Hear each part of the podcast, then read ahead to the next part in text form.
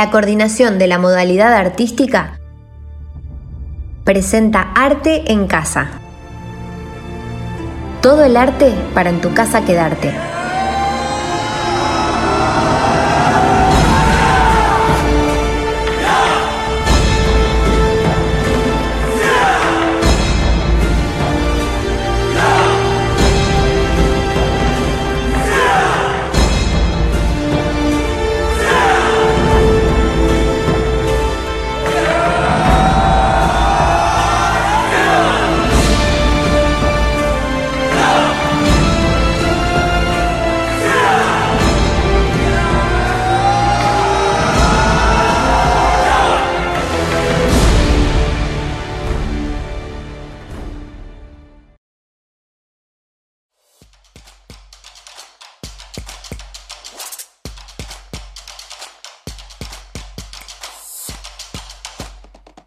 Hola a todos y todas, agradecemos profundamente la posibilidad de poder llegar con un pequeño mensaje eh, desde la Dirección de Educación Especial en este mes eh, de la inclusión. Y desde este lugar queremos firmemente transmitir la importancia de lo que es generar la cultura inclusiva en cada una de nuestras comunidades, no solamente en las comunidades educativas, sino también eh, en, los distintos espacios donde cada uno transite, ya sea como estudiante, ya sea como docente, ya sea como equipo directivo, como familia, eh, como distintas organizaciones de la sociedad civil. Esta comunidad que eh, pretende desde la cultura inclusiva ser una comunidad que pueda acoger, que sea estimulante, colaboradora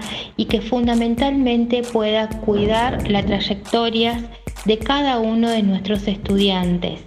No solamente los estudiantes con discapacidad, sino también desde el principio de inclusión que todos los estudiantes que transiten el sistema educativo puedan estar mirados, acompañados y cuidados. Y desde este lugar que se puedan desarrollar valores inclusivos, compartidos por toda la comunidad, las familias, cada uno de los docentes, de los adultos, cuidar, acompañar y acoger a cada una de las trayectorias. Y esto nos parece sumamente importante que cada uno desde nuestros lugares, eh, ya sea que transitemos el ámbito educativo o como adulto responsable en cualquiera de los ámbitos y funciones eh, que, tengamos dentro de la comunidad podamos tener presente que desde nuestras actitudes, eh, desde nuestra responsabilidad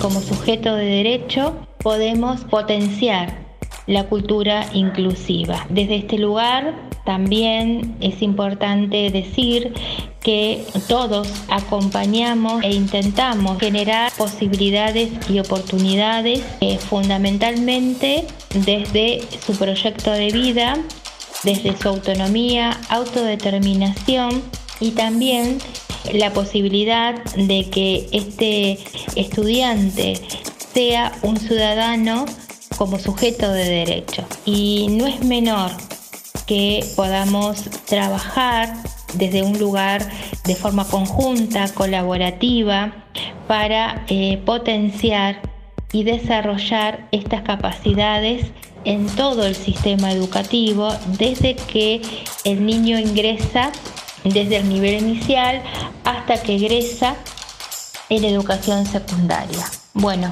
dejarles este mensaje para que pueda en este año fundamentalmente que hoy más que nunca pensemos desde una cultura inclusiva y también podamos eh, minimizar y excluir las barreras que hoy se presentan a diario, como son las barreras físicas, las barreras culturales, las barreras sociales, comunicativas eh, y académicas siempre pensando en las posibilidades, en la singularidad y en la particularidad de cada uno de los estudiantes. Muchas gracias.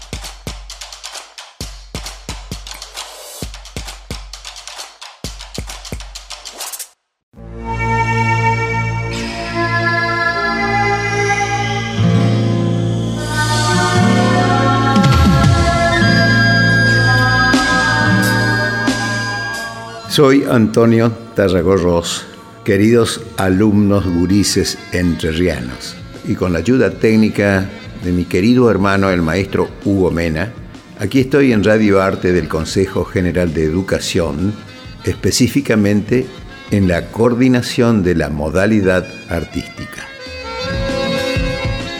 La consigna es naturaleza. Salvemos el arte, salvemos la vida esta obra que escribí relacionando música en extinción con flora y fauna en extinción. Queridos gurises entrerrianos, queridos alumnos entrerrianos, tenemos que proteger entre todos la flora, la fauna y la cultura entrerriana, la chamarrita, el chamamé, el tanguito liso, las polcas, la música entrerriana. No se olviden que la chamarrita entrerriana es la delfina cantando. Se hizo canto y va volando y es de luz en la mañana. Cuando atardece azul grana del último resplandor, es una entrerriana flor. La ves aunque no la mires. Espera a Pancho Ramírez para cantarle su amor. Salvemos el arte, salvemos la vida capítulo 2, El oso hormiguero y el chamamé. Letra y música de Antonio Tarragorros. Artista invitado, Horacio Guaraní. Año 1995. El oso hormiguero, también llamado oso bandera, tamanduá o yurumí, como nos gusta decirle a nosotros, pesa unos 25 kilos y mide más o menos un metro y medio, pero lo más notorio o raro quizás sea su larguísima lengua, más de medio metro, pegajosa y recubierta de una pátina viscosa que la convierte en una trampa infalible para las 100.000 hormigas diarias que necesita para comer.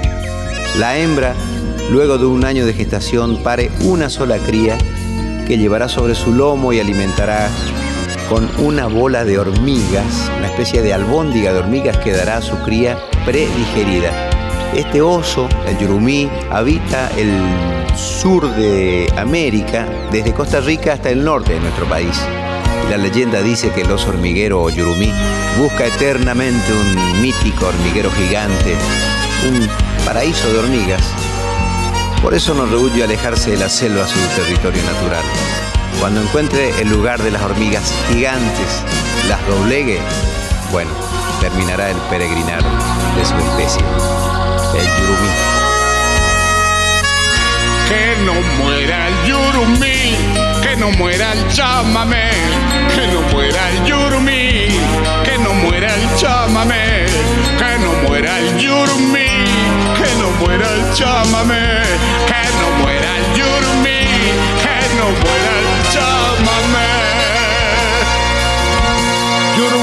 lugar en el mundo del hombre que mata la vida sembrada.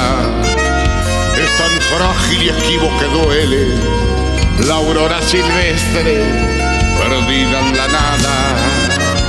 Llámame resplandor en el alma, raíz de mi gente, hermano querido. Dale ahora un espacio en tu cielo a los hormigueros salvalo chamigo. No muera el yurmi, que no muera el chamamé, que no muera el yurmi, que no muera el chamamé, que no muera el yurmi, que no muera el chamamé, que no muera el yurmi, que no muera el chamamé. El chamamé el misterio de su fuerza movilizadora ha sido motivo de estudio permanente. Hay quienes dicen que quiere decir enramada, otros cosa hecha al descuido, pero para el pueblo es siempre el receptor potenciador de esta energía que se baila, el chamamé. mi criatura inocente, vivís desamores de un mundo aterido, un abismo de nido el futuro, la noche sin luna el sueño perdido. Llámame resplandor en el alma, raíz de mi gente, hermano querido. Dale ahora un espacio en tu cielo a los hormigueros, salvalo chamigo. Que no muera el yurumí, que no muera el chamamé, que no muera el yurumí, que no muera el chamamé, que no muera el yurumí, que no muera el chamamé,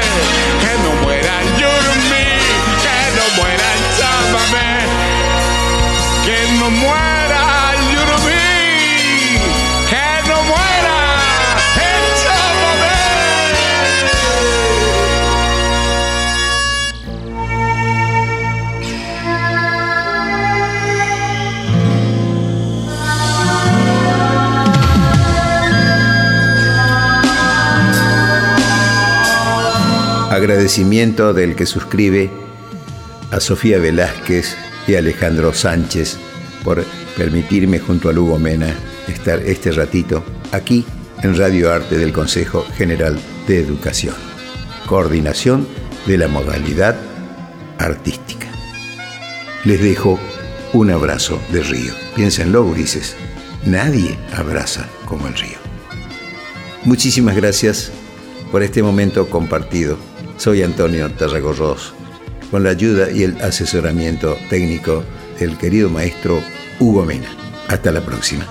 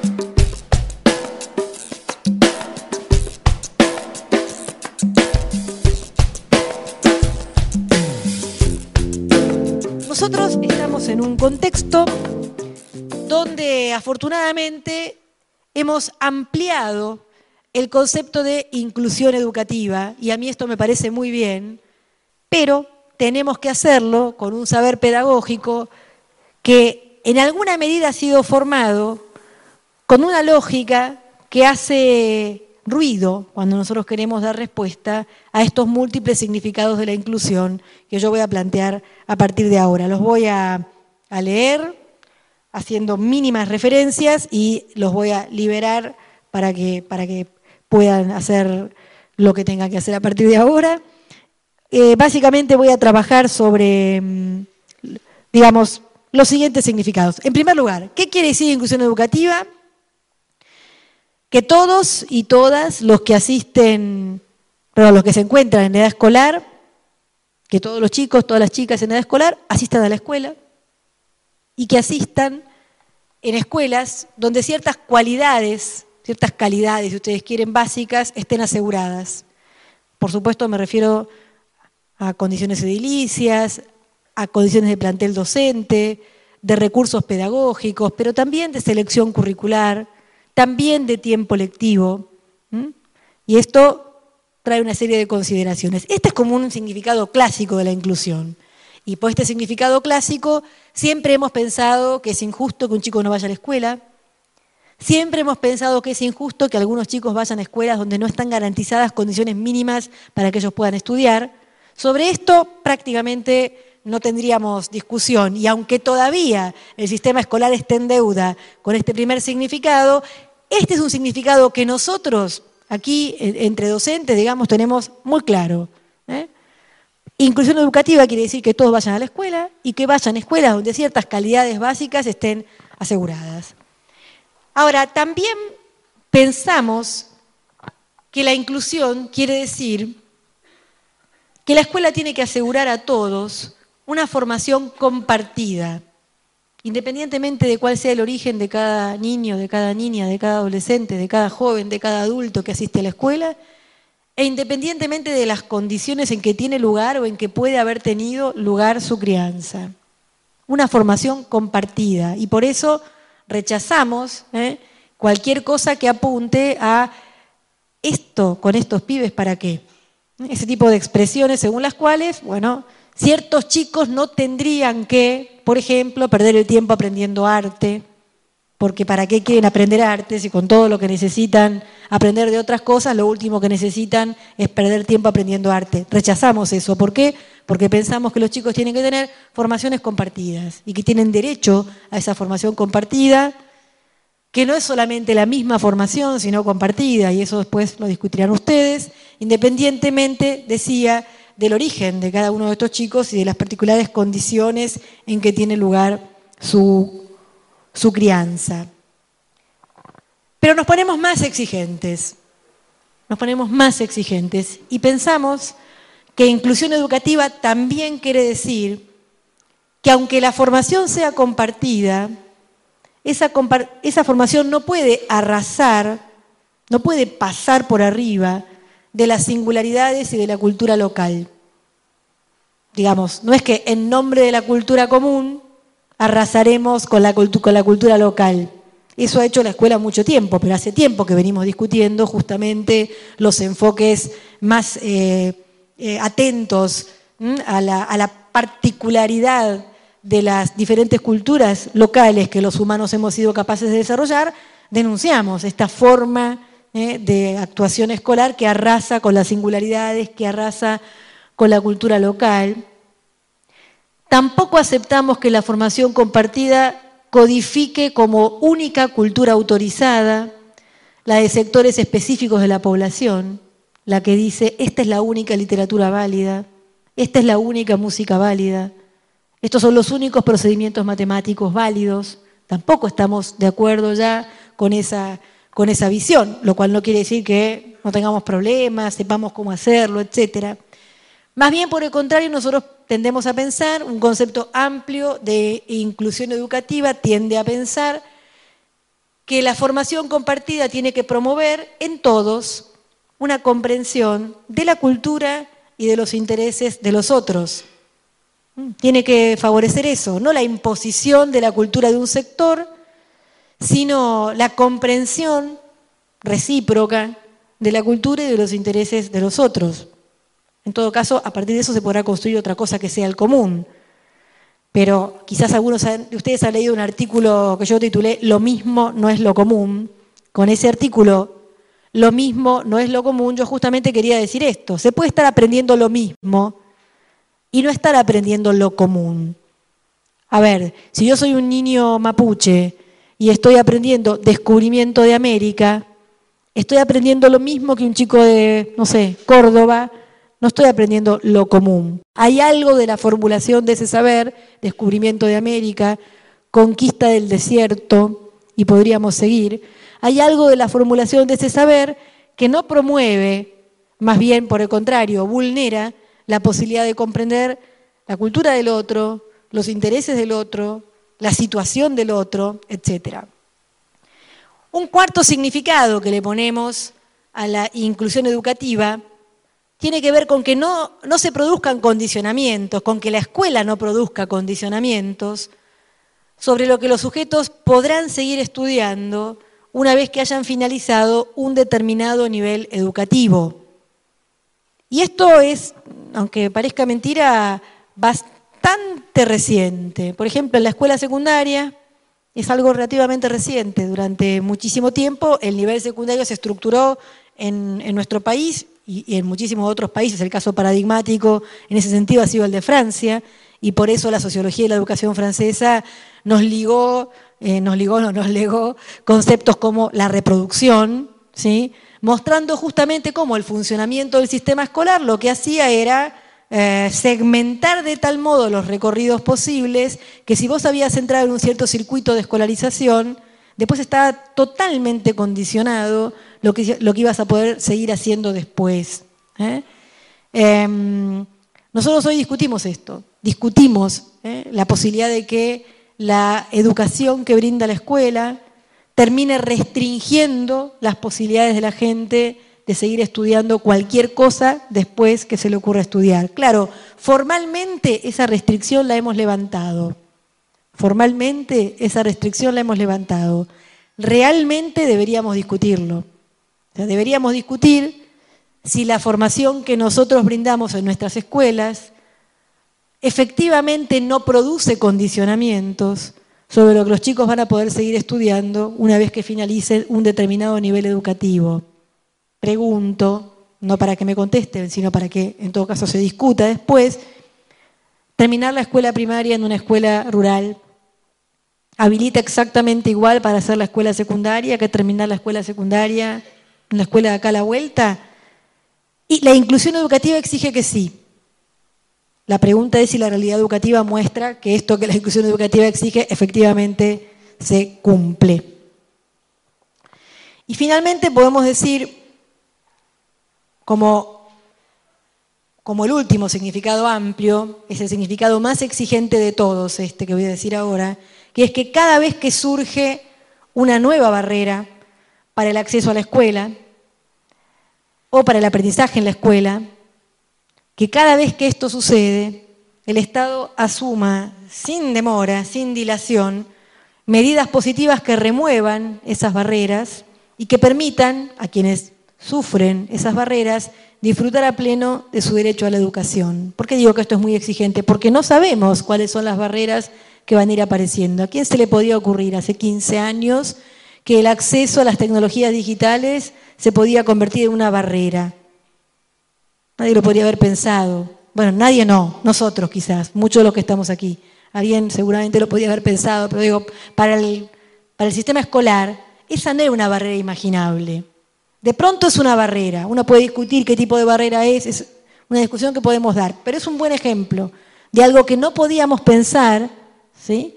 Y sin embargo ahora se presenta. Bueno, aparecida esa barrera, habrá que asumir sin dilación medidas que remuevan esas barreras. Ahora, las medidas, algunas son de recursos, otras son de modelo organizacional. A mí me interesan las que tienen que ver justamente con el conocimiento pedagógico, porque yo puedo poner los recursos, puedo cambiar la organización, pero si sigo teniendo una situación en la cual tengo que llenar la tarea de enseñar en un modelo nuevo, con el mismo saber, con el que se llena la tarea de enseñar en el aula estándar, yo lo que tengo allí es un problema. Entonces, si bien las condiciones que hay que proveer son muchas y todas ellas pueden ser obviamente genuinamente defendidas, lo que yo voy a discutir con ustedes en estos dos días tiene más que ver con el saber pedagógico, con tratar de instalar la pregunta acerca de cuál es el saber pedagógico que se requiere para poder remover las barreras que se presentan para la inclusión educativa plena de muchos chicos, chicas, adolescentes y jóvenes que no asisten a la escuela, que asisten pero no permanecen, que permanecen pero no aprenden, que aprenden pero aprenden menos que lo que deberían aprender, que aprenden pero aprenden conocimientos sectarios, elitistas, que codifican como única cultura válida la cultura de un cierto sector. Esa es la pregunta o el tipo de pregunta que yo me considero en condiciones de, de ayudar a discutir.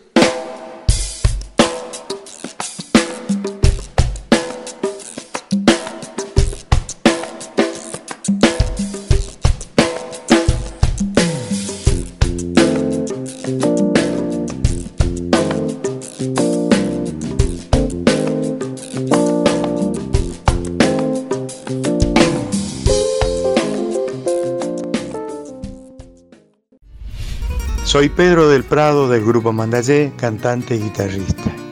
Quería comentarle qué fue para mí Ernesto Montiel. Desde seis años, siete años, más o menos, empecé a escucharlo gracias a mi familia, gracias a mis padres, que les gustaba mucho la radio y en ese entonces, allá en Paso de los Libres, escuchábamos por LT12, Radio General Madariaga, a muchos intérpretes chamameceros y entre ellos estaba Ernesto Montiel. Y me interesó mucho porque como que lo teníamos cerca, cerca.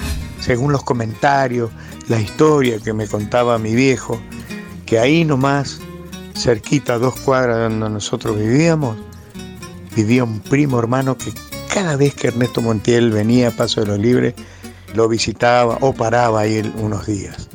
Era carnicero, el primo hermano de Ernesto. Entonces lo escuché, le dio la identidad, perfección e instrumental, digamos, a la cultura de Corrientes y hasta hoy dejó plasmado la ejecución del instrumento. Cómo hay que hacerlo y ahí está la personalidad de él, que es inigualable. Inigualable. Muy, muy contento de haberlo escuchado desde chico a Ernesto Montiel. La historia de los pueblos muchos nombres se grabaron. De aquellos que por la patria con heroísmo lucharon. De Yapeyú San Martín, Corrientes Verón de Astrada. Y de Paso de los Libres, el general Madariaga.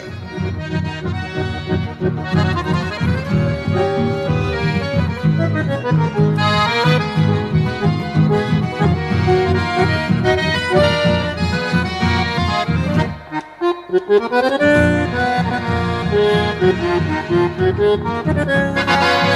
you.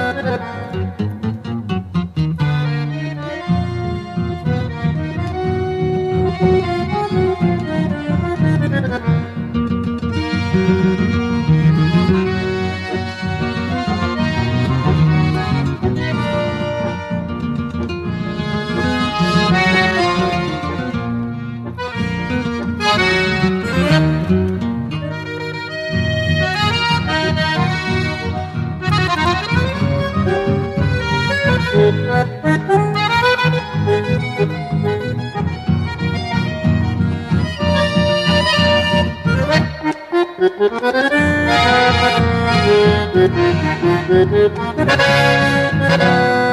you.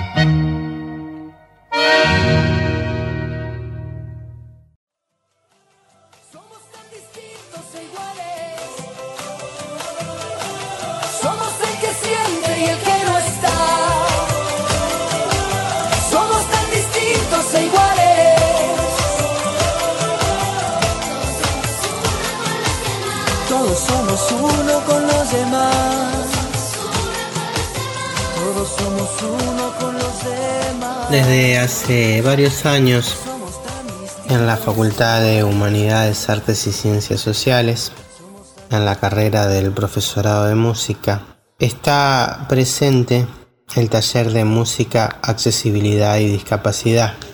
Este taller ha atravesado por varios nombres, entre ellos música y discapacidad, y actualmente se presenta con el nombre de música, accesibilidad y discapacidad. Eh, en la modalidad de taller lo que tratamos los docentes que lo integramos es la idea de trabajar con nuestros estudiantes desde la reflexión de lo que significa la discapacidad, la alteridad, de lo que significa el otro, de trabajar sobre las miradas y de pensar juntos cómo planificar como docentes de música, como profesionales de la educación, cómo poder diseñar nuestras clases, qué estrategias utilizar para que cuando tengamos que trabajar en un curso donde un estudiante necesita nuestra atención por tener una discapacidad o por trabajar de manera distinta, podamos hacer que tenga un rol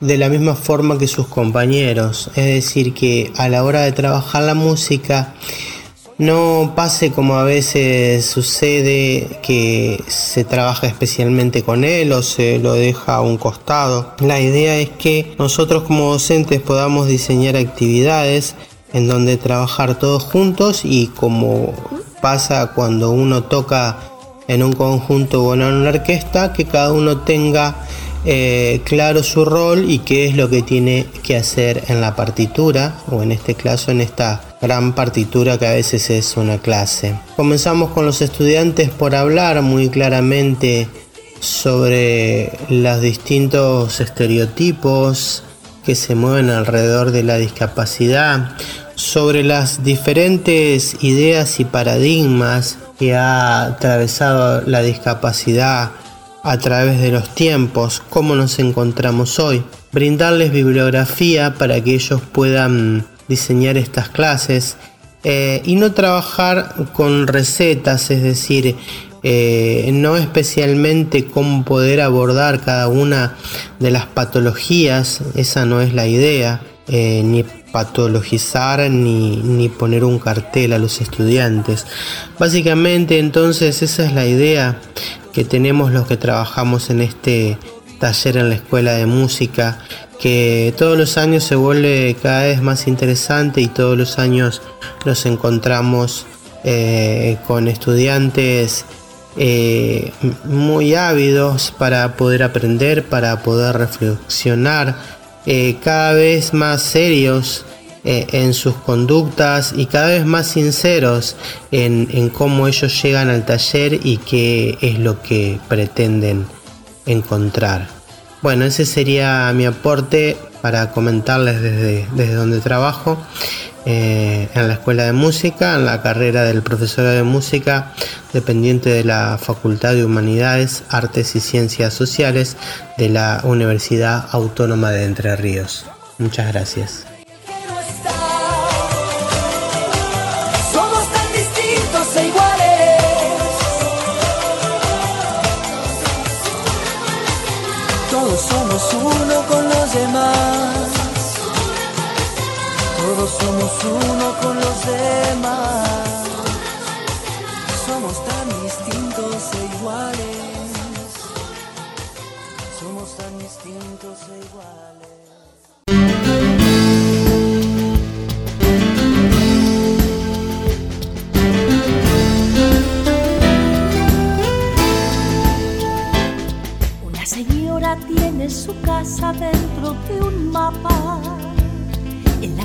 Lleva un sombrero todo de hielo, con cinturón de trópico y selva para nuestra dama, y los pies fríos como los míos en el invierno.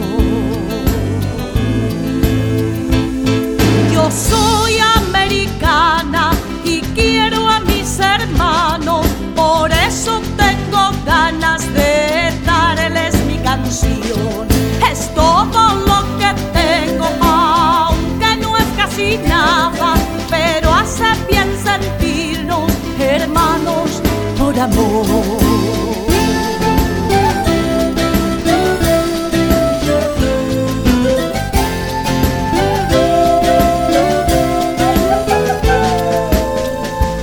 Nuestra Señora es esta tierra que tanto amamos.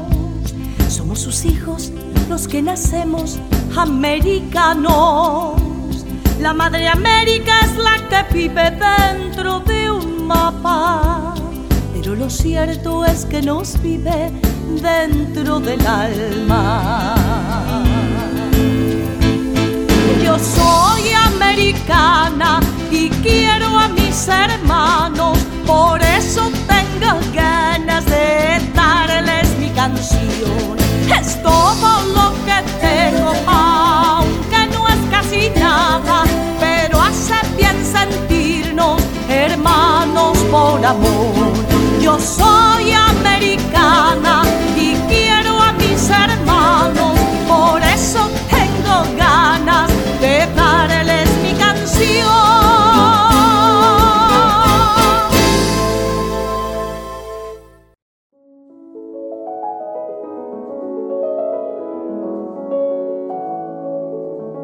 Hola, hoy nos acercamos hasta ustedes para contarles sobre el Día Nacional de la Danza, que se conmemora cada 10 de octubre en homenaje a nueve bailarines del Teatro Colón que se dirigían a realizar un espectáculo a beneficio y perdieron la vida tras un accidente aeronáutico.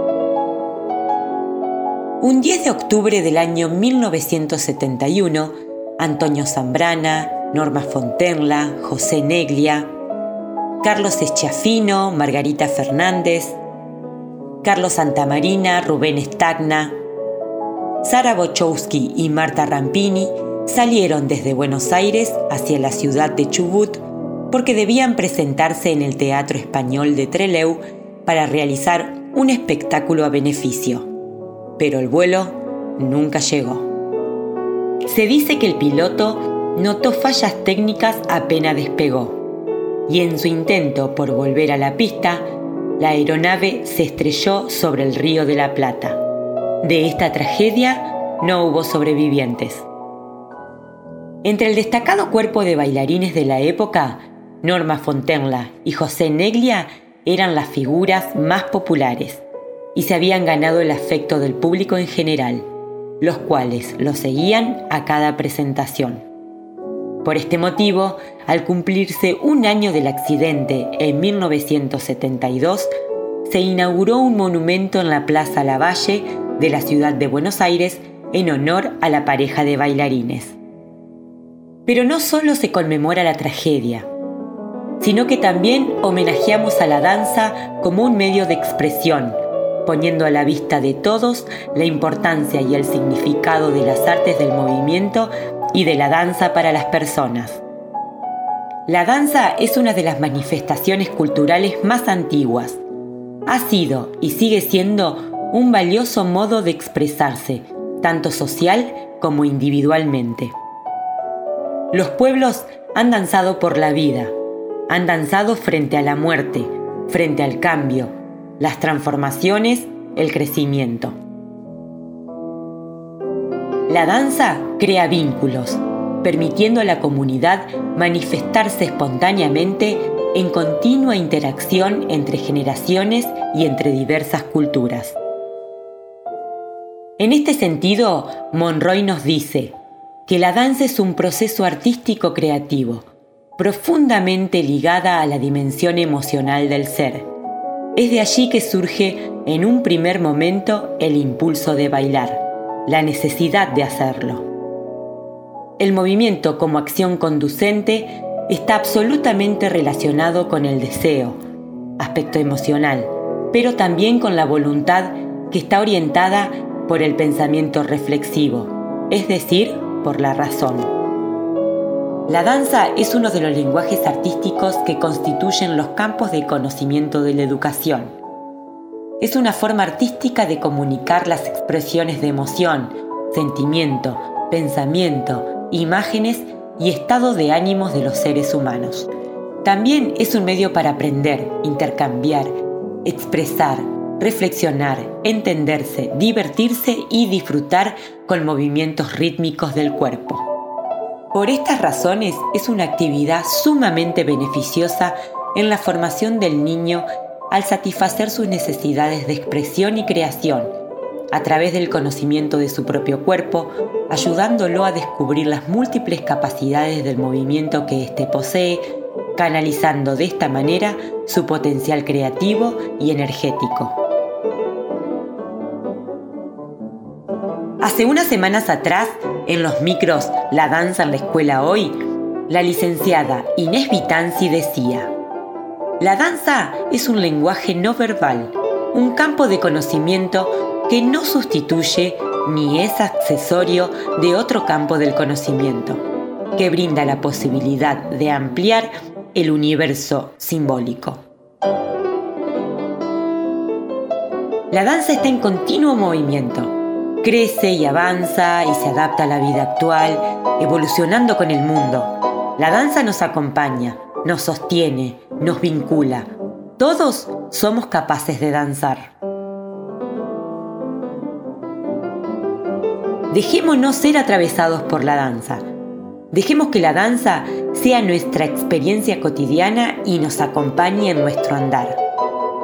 Como dijera la maravillosa maestra y bailarina paranaense Verónica Kutel, danzamos porque nos gusta movernos y nos gusta movernos porque estamos vivos. Uno de sus grandes legados que nos dejó esta maravillosa maestra fue que todos podemos bailar. Y así, rememorando esta gran bailarina que la ciudad nos ha dejado, deseamos a todos feliz día de la danza, porque en cada uno de nosotros, siempre, siempre hay un poquito de danza.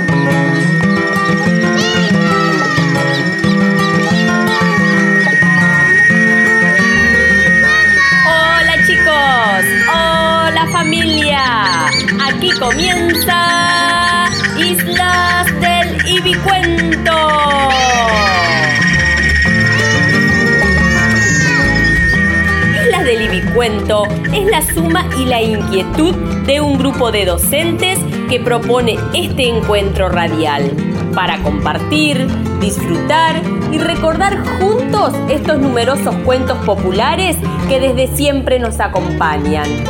Ahora lo escucharás en nuestras versiones y en formato de audio relatado con una adaptación regional. ¿Te parece que arranquemos? Sí, sí, dale. Ahí vamos. Dale, dale. Prepárate y no te distraigas.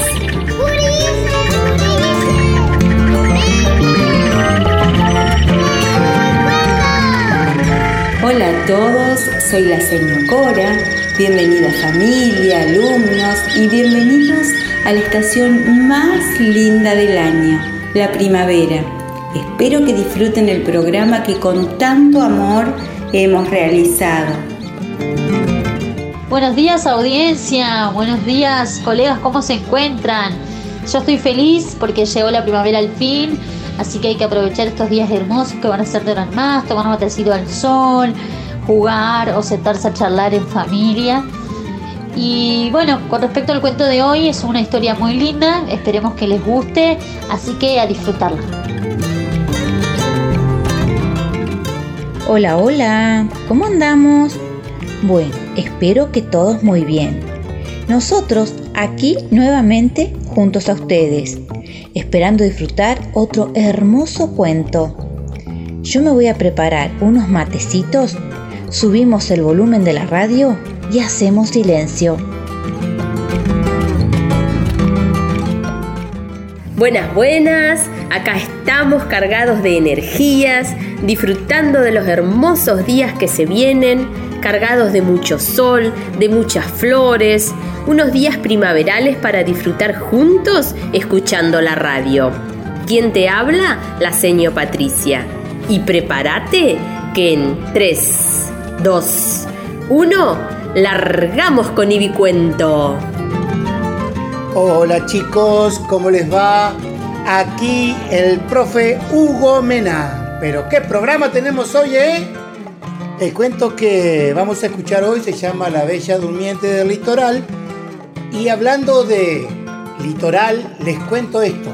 Musicalmente, el litoral se identifica muchísimo con un ritmo que se llama chamamé y entre los temas más populares que tiene este ritmo está este. A ver si se acuerdan. A ver, pásame la guitarra, Romy. A ver si se acuerdan. muy conocido. Four. ¿Lo sacaron? Sí, se... No. Bueno, voy a tocar otra vez. Pregúntale a alguno en su familia si lo conoce. A ver.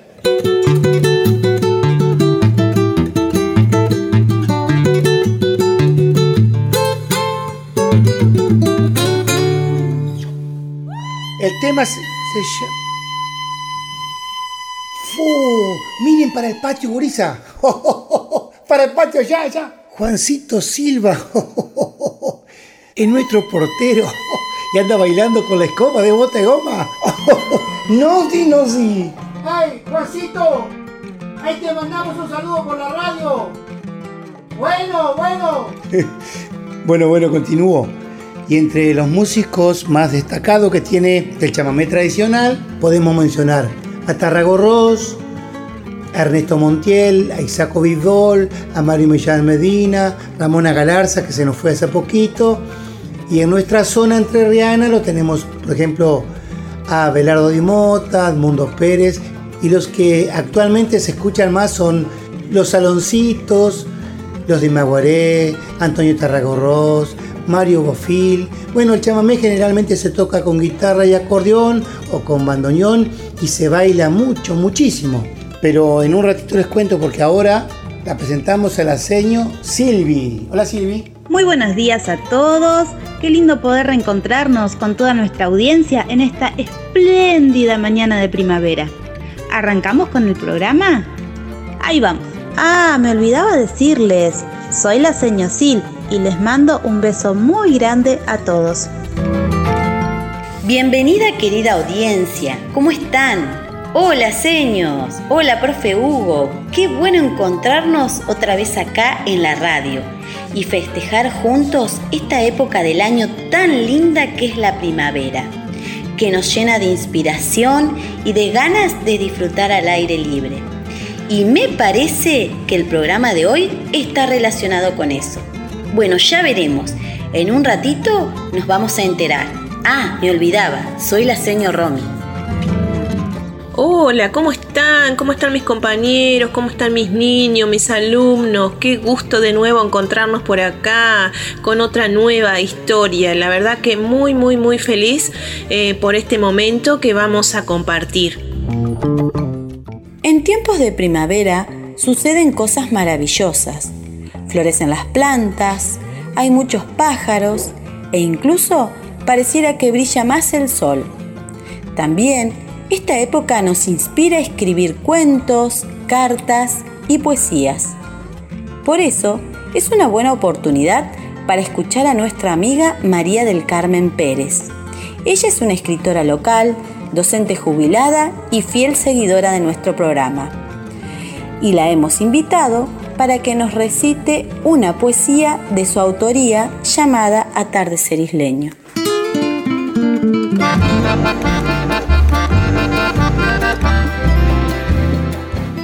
Atardecer isleño. La tarde ha terminado. De la quinta talada percibo un suave aroma a madera recién cortada. El sol en el horizonte, al sauce saluda y al ceibo en el monte. Álamos y pinos adormecidos por el canto de un solsal perdido. El río como un coche lleva la tarde, trae la noche. Las primeras estrellas con la luna plateada besan el camalote y las ramas mojadas. Y yo en mi piragua, dejándome arrastrar por una suave brisa primaveral, inundada de emoción, llevando esta noble tierra, llevando este dulce río en mi corazón. Muy bien, María Carmen, muy bien, muy lindo. Ahora llegó el momento de escuchar a dos alumnas de nuestra escuela, Maga y Clary, que nos leerán una poesía de la señora Ana Enríquez, escritora local. ¿Las escuchamos? Despierta, es un nuevo día y da las gracias al hecho de haber amanecido. La magia está en los rayos que son tibios y hacen madurar verdes espigas. Disfruta la estación. Es primavera. Los brotes por fin hoy han reventado. La brisa de ese vientito te acaricia y embriaga con su aroma el mandarino. Disfruta de esa bella mariposa que va de flor en flor volando airosa. Observa esos trinos y aleteos de aquel negro boyero y del jilguero. Disfruta y da la mano a un ser querido y corre por el campo florecido. Entona la canción que más te guste y recuerda, hoy es primavera. Esta poesía la hizo Ana Enríquez y yo me llamo Clara Temporetti Kirpach soy de cuarto C de la escuela número 1 Gregoria Matorras de San Martín. Hola, soy Magali Chávez. Voy a hacer toda turno tarde de la escuela Gregoria Matorra de San Martín. Muy, muy, muy bien. Muy linda la poesía de Ana Enríquez en las voces de Magalí y de Clarita. Bueno, ya presentado todos los integrantes de Islas del Ibicuento, pasamos al esperado. Hola, hola. ¿Eh? Hugo, te estás olvidando de alguien, me Pero parece. si ya te presenté. No. Sí. Me parece que sí. No. Me parece que sí, ¿no? Sí. Te olvidas de yo. Sí, perdoname, Digo de mí. Bueno, con todos ustedes, Yo soy la Mérida y tengo cinco años. muy bien, bienvenida al programa, ¿Sabes Mary. ¿Cuál es la canción Sí. más famosa del litoral? Eh, kilómetro 11. No, no. ¿Sí? Esa no. Esa. La canción. Olvida mi bien, el enojo aquel. La canción Esa es. es, Esa es. Mercedita. Eh, ah, es sí. un chamamé. Sí, sí, Merceditas es el Ah, chamamé vos, más popular cantar si de querés. todo. ¿Vas a cantar? Querés la canto. Bueno, alcánceme la guitarra, Gurisa, a ver. Dale, dale. Hago una intro y De la canción y yo la canto en, en estribillo. En el estribillo. bueno, para, para, que quiero ensayar un poquito. Bueno, dale, Yo dale. la canto en estribillo. Vamos. Para, que quiero ensayar un poquito. Pero que se nos va la hora, Mary, vamos. A ver, escúchame. Dale, a ver. Dale, dale. Largala. A una intro primero. Ahora voy, Después de esto, ahora. ahora voy yo. Sí, ahora, vamos. Así nació nuestro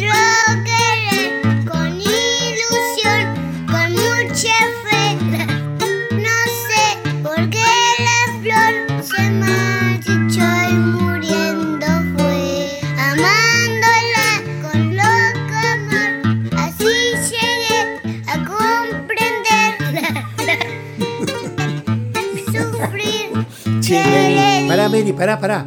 Vamos desde amándola con loco amor. Vamos desde ahí, vamos. Así No, nació. amándola. am- esa es. Amándola Vamos. con loco amor, así llegué a comprender, querer, sufrir, que le di mi corazón. Así pasaba Merceditas. Merceditas, Llámame de de, de Ramoncito Ríos en la voz de Mérida. Bueno, después de esta hermosa canción. Mérida, ya terminamos, vamos con el cuento ahora. Vamos a ponernos cómodos, así escuchamos atentamente este hermoso cuento llamado La Bella Durmiente del Litoral.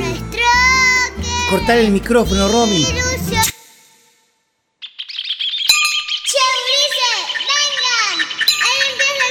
La Bella Durmiente del Litoral.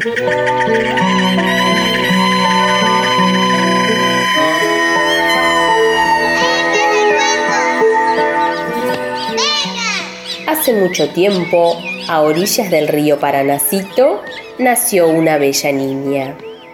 Sus papás se pusieron tan contentos que hicieron una fiesta. Invitaron a todo el pueblo guaraní y a todos los animales del monte. Fueron llegando las nutrias,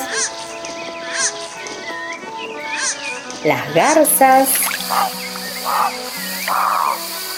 los loros, los carpinchos, los mosquitos, las víboras y los lagartos, los cardenales y las mariposas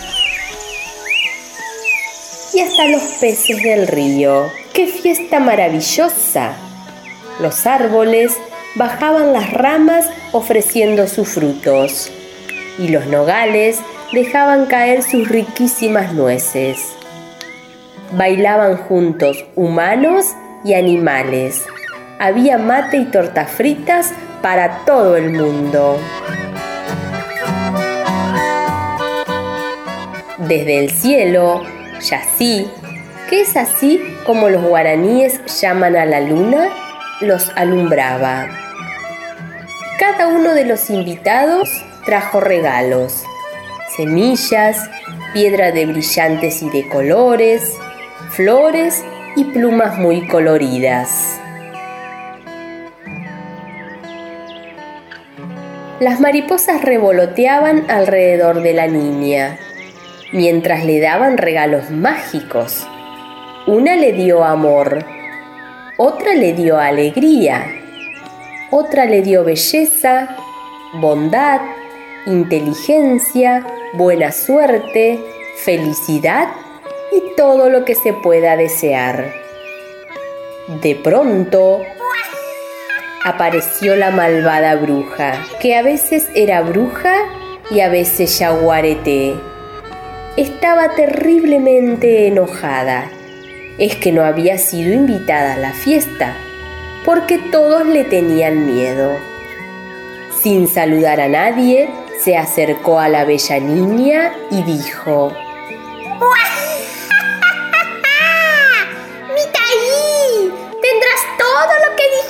Mariposas, pero cuando cumplas los 15 años, te pincharás un dedo y morirás. Sin decir nada más, se fue corriendo por el monte. Entonces, Yací, la luna, bajó a la tierra para ayudar. No puedo deshacer el hechizo, dijo, pero puedo suavizarlo. La bella niña no morirá, nomás dormirá una siesta de 100 años hasta la llegada de un joven guerrero que la despertará.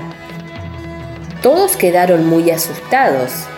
El papá mandó a sacar del monte todo lo que pudiera pincharla, las espinas de las plantas, las ramas puntudas, hasta las piedras filosas. La bella princesa creció hermosa y feliz como habían dicho las mariposas. Era amiga de todos, charlaba con los carpinchos, bailaba con los loros y navegaba por el río sobre el lomo de varios peces. El día que cumplió 15 años fue a dar un paseo. Debajo de un árbol muy pero muy alto, vio a una viejita que juntaba flores en un canasto. Se acercó, ya que le había llamado la atención su cara un poco manchada. Pero qué hermosas flores, dijo la princesa. ¿Te gustan, ahí?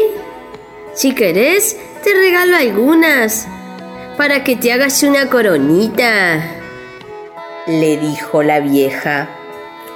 Gracias, dijo la muchacha, y enseguida se puso a trenzar los tallos para hacerse su corona, pero uno de los tallos tenía espina. Se pinchó el dedo y rápidamente se quedó dormida.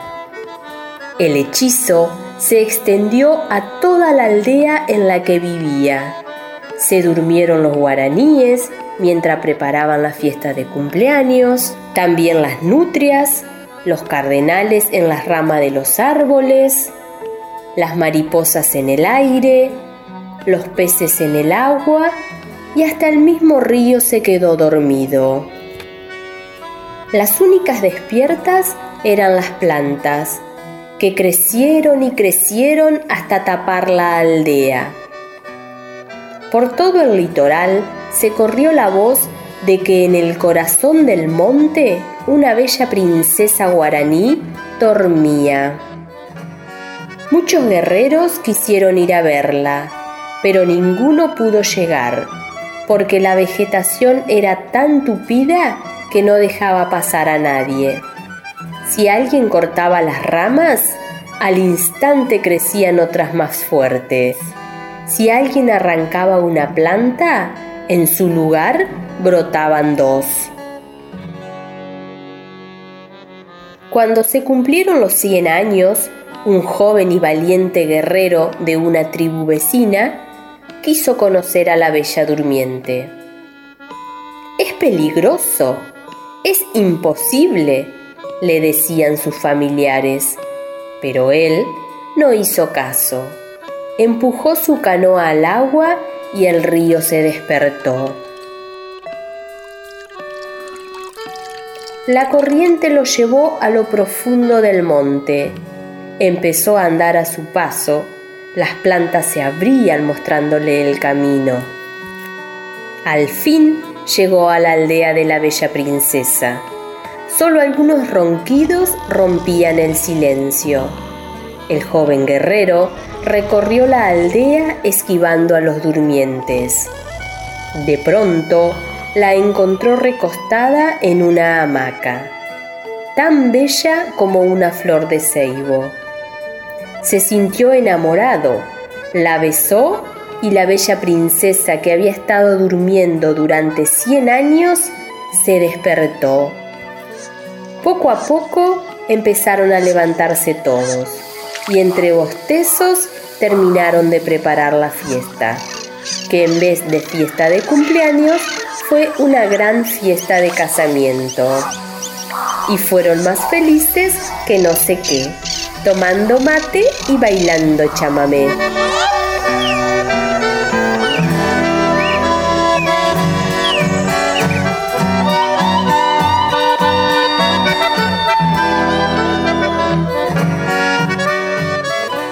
La historia que acabamos de disfrutar es una versión libre del clásico cuento La Bella Durmiente. Se trata de un cuento regionalizado que trata de mantener la esencia de aquel clásico relato, pero adaptado con todo respeto a las distintas culturas de los pueblos originarios. Esta narración nos permite valorar la gran riqueza cultural de nuestro país.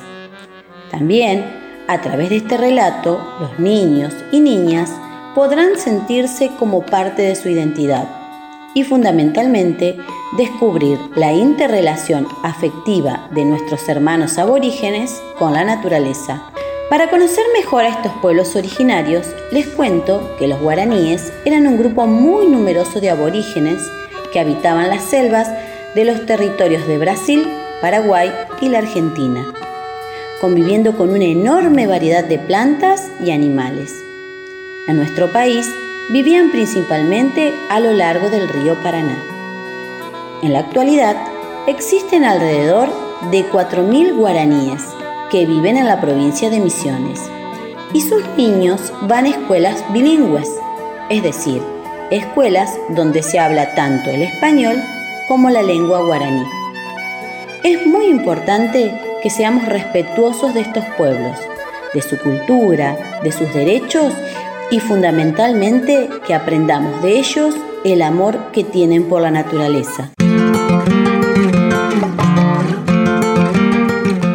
Nos vamos despidiendo de a poquito. Yo, la señor Cora, los extraño y los quiero con todo mi corazón. Un beso muy grande. Bueno gente, de esta manera llegamos al final del programa. Quiero aprovechar este espacio para saludar a mis alumnos de sexto A del turno tarde de la escuela número 1 Gregorio Matorras de San Martín y desearles que tengan una hermosa semana a todos. Los saluda y les mando un fuerte abrazo a la señora Vero. Besitos. ¿Te gustó el cuento? Maravillosa historia. Bueno, les quiero decir que nos debemos seguir cuidando mucho para que en cada semana nos podamos encontrar aquí mediante la radio les mando un fuerte abrazo, los quiero mucho. Quien les habla, la señora Vanessa. Gracias por acompañarnos y disfrutar de este espacio que nos hace sentir tan unidos, nos hace sentir que estamos juntos desde casa, eh, que sigan disfrutando de, los hermosos días primaverales, disfruten en familia. Eh, un abrazo grande para todos nuestros oyentes de la Seño Patricia. ¿Les gustó el programa? Seguro que sí. Soy la señor Sil. Los esperamos la próxima para compartir otra maravillosa aventura. En unos días nos volvemos a encontrar para seguir acompañándonos y aprendiendo de las historias. Les dejo un gran abrazo y a seguir cuidándose. Qué hermosa historia, qué lindo programa. La verdad, quedé con gana de mucho más. Así que hasta la próxima. Besitos grandes. Bueno, chicos, me encantó estar en este programa. Chao, Gurice, soy Mérida y tengo 5 años. Te cuento, si nos querés buscar para comunicarte con nosotros, lo puedes hacer a través de nuestro Facebook, Islas del Ibicuento. También en Instagram, Islas del Ibicuento. O por YouTube, Islas del Ibicuento. Nos podés escribir un correo electrónico a islasdelibicuento.gmail.com Dale, ¿qué estás esperando? Comunicate con Islas del Ibicuento. Ah, sí, vos me estás preguntando que quiénes somos. Mirá, te cuento. Las seños, Romina Molina, Patricia Benedetti, Vanessa Carrara, Estela Concepción, Cora Sharton, Silvina Cavazzi, Verónica Roche y el profe Hugo Mena. Y la participación especial de Mérida Leisa, con sus cinco añitos. Edición y compaginación audio, el profe Hugo Mena. Esto es. Islas del Ibicuento. Y colorín colorado, Islas del Ibicuento ha terminado.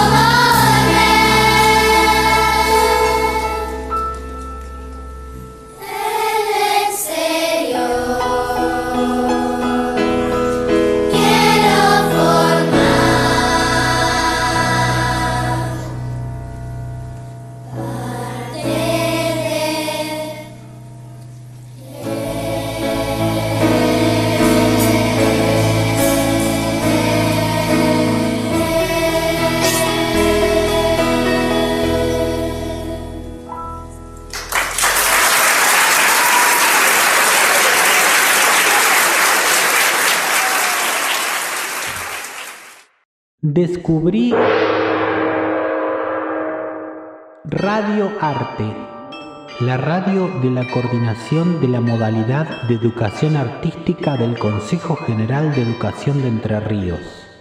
Vas a encontrar música, canciones, juegos, risas, cuentos poesías, actividades para realizar en tu casa, actividades y contenidos para tus alumnos, junto a todos los amigos y amigas de la provincia que nos invitan a jugar y disfrutar del arte.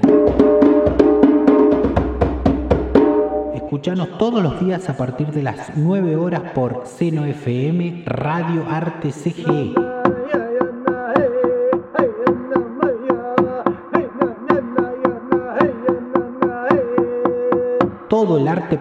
Casa quedarte.